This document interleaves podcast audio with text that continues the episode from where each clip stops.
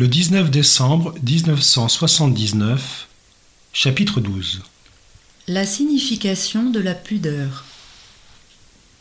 Qu'est-ce que la honte? Et comment expliquer son absence dans l'état d'innocence originelle, dans la profondeur même du mystère de la création de l'être humain comme homme et comme femme? Des analyses contemporaines de la honte, et de la pudeur sexuelle en particulier, on déduit le caractère complexe de cette expérience fondamentale dans laquelle l'homme s'exprime comme personne selon la nature qui lui est propre. Dans l'expérience de la pudeur, l'être humain expérimente la crainte à l'égard de son second ego. Ainsi, par exemple, la femme face à l'homme. Et ceci est substantiellement une crainte pour son propre ego. Avec la pudeur, l'homme manifeste presque instinctivement le besoin d'affirmer et d'accepter cet ego à sa juste valeur. Il l'expérimente simultanément tant au fond de lui-même qu'à l'extérieur face à l'autre. On peut donc dire que la pudeur est une expérience complexe. Également, parce qu'en éloignant presque un être humain de l'autre, la femme de l'homme, elles cherchent simultanément leur rapprochement personnel en leur créant une base et un niveau appropriés.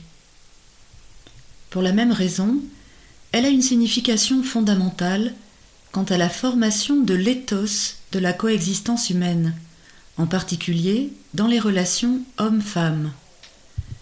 L'analyse de la pudeur indique clairement combien profondément elle est enracinée dans les relations mutuelles combien exactement elle exprime les règles essentielles de la communion des personnes, et de même combien étroitement elle est liée à la dimension de la solitude originelle de l'homme. L'apparition de la honte dans le récit biblique du chapitre 3 de la Genèse a une signification aux multiples dimensions, et il conviendra que nous en reprenions l'analyse au moment opportun. Que signifie par contre son absence à l'origine dont fait état Genèse 2, 25 Ils étaient nus et n'en avaient point honte. Il importe avant tout d'établir qu'il s'agit véritablement d'une non-présence de la honte, et non pas d'une carence ou d'un sous-développement de la honte. Ici, nous ne saurions d'aucune manière soutenir une primitivation de la honte. Le texte de Genèse 2, 25 n'exclut donc pas seulement de manière décisive la possibilité de penser à un manque de honte, ou plutôt à l'impudicité, mais elle exclut encore plus la possibilité de l'expliquer par analogie avec d'autres expériences humaines positives, comme par exemple celle du bas âge ou celle de la vie des peuples dits primitifs.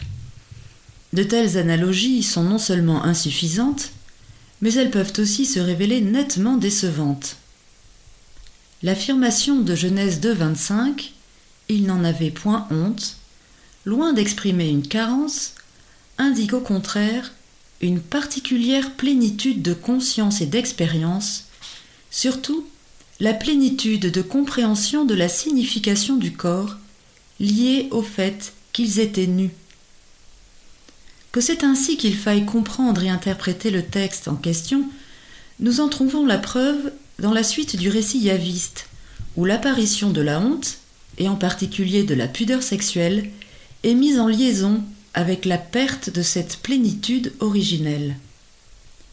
Présupposant donc que l'expérience de la pudeur est une expérience de confins, nous devons nous demander à quelle plénitude de conscience et d'expérience et en particulier à quelle plénitude de compréhension de la signification du corps correspond la signification de la nudité originelle dont parle Genèse 2, 25. Pour répondre à cette question, il importe de tenir compte du processus analytique conduit jusqu'ici en se basant sur l'ensemble du passage yaviste. Dans ce contexte, la solitude originelle de l'homme se manifeste comme non-identification de sa propre humanité avec le monde des êtres vivants, animalia, qui l'entourent. Par suite de la création de l'être humain comme homme et femme, cette non-identification cède la place à l'heureuse découverte de sa propre humanité à l'aide de l'autre être humain. Ainsi, l'homme reconnaît et retrouve sa propre humanité à l'aide de la femme. En même temps, cet acte de leur part provoque une perception du monde qui s'actualise directement à travers le corps, chair de ma chair. Il est la source directe et visible de l'expérience qui parvient à établir leur unité dans l'humanité. Il n'est donc pas difficile de comprendre que la nudité correspond à cette plénitude de conscience de la signification du corps découlant de la perception précise des sens. On peut penser à cette plénitude en termes de catégorie de vérité de l'être ou de la réalité, et l'on peut dire qu'à l'origine, l'homme et la femme étaient donnés l'un à l'autre précisément selon cette vérité en tant qu'ils étaient nus. Dans l'analyse de la signification de la nudité originelle, on ne peut absolument pas faire abstraction de cette dimension. Cette participation à la perception du monde, dans son aspect extérieur, est un fait direct et quasi spontané, antérieur à n'importe quelle complication critique de la connaissance et de l'expérience humaine, et elle se révèle en étroite connexion avec l'expérience de la signification du corps humain. On pourrait ainsi déjà percevoir l'innocence originelle de la connaissance. Toutefois, on ne saurait déterminer la signification de la nudité originelle en considérant seulement la participation de l'homme à la perception extérieure du monde. Il n'est pas possible de l'établir sans descendre dans l'intime de l'homme. Genèse 2.25 nous conduit précisément à ce niveau et veut nous faire chercher là l'innocence originelle de la connaissance. En effet, c'est grâce à la dimension de l'intériorité humaine qu'il faut expliquer et mesurer cette plénitude particulière de la communication entre personnes, grâce à laquelle, hommes et femmes, ils étaient nus et n'en avaient point honte.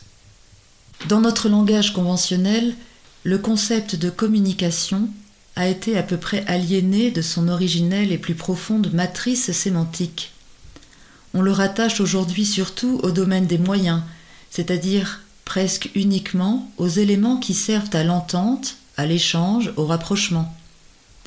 Par contre, il est permis de supposer que dans sa signification originaire la plus profonde, la communication était et est directement connexe au sujet qui communique précisément en se basant sur la commune union existante entre eux, soit pour atteindre, soit pour exprimer une réalité appartenant proprement et uniquement à la sphère des sujets personnes. De cette façon, le corps humain acquiert une signification entièrement nouvelle qu'on ne saurait situer sur le plan de la perception résiduelle extérieure du monde. Elle exprime en effet la personne, dans sa concrète réalité ontologique et existentielle, qui est quelque chose de plus que l'individu, et elle exprime donc l'ego humain personnel qui fonde du dedans sa perception extérieure. Le récit biblique tout entier, et en particulier le texte yaviste, montre que par sa propre visibilité, le corps manifeste l'homme, et en le manifestant, sert d'intermédiaire, c'est-à-dire qu'il fait que dès le début, l'homme et la femme communiquent entre eux, suivant cette communio personarum que le Seigneur a précisément voulu pour eux. C'est uniquement cette dimension, semble-t-il, qui nous permet de comprendre, de manière appropriée, la signification de la nudité originelle.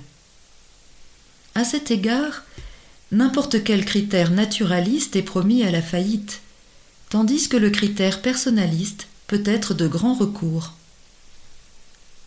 Genèse 2.25 parle certainement de quelque chose d'extraordinaire qui se trouve hors des limites de la pudeur connue par l'intermédiaire de l'expérience humaine, et qui, tout ensemble, décide de la particulière plénitude de la communication entre personnes, enracinée dans le cœur même de cette communion, qui se trouve ainsi révélée et développée. Dans ce rapport, la phrase Il n'en avait point honte peut signifier uniquement, in sensu obliquo, une profondeur originale dans l'affirmation de ce qui est inhérent à la personne, de ce qui est visiblement féminin et masculin, et à travers quoi se constitue l'intimité personnelle de la communion réciproque, dans toute sa simplicité et pureté radicale. À cette plénitude de perception extérieure, exprimée par la nudité physique, correspond la plénitude intérieure de la vision de l'homme en Dieu, c'est-à-dire à la mesure de l'image de Dieu. Selon cette mesure, l'homme est vraiment nu, bien avant de s'en rendre compte. Nous devrons encore, au cours des méditations qui suivront, compléter l'analyse de ce texte si important.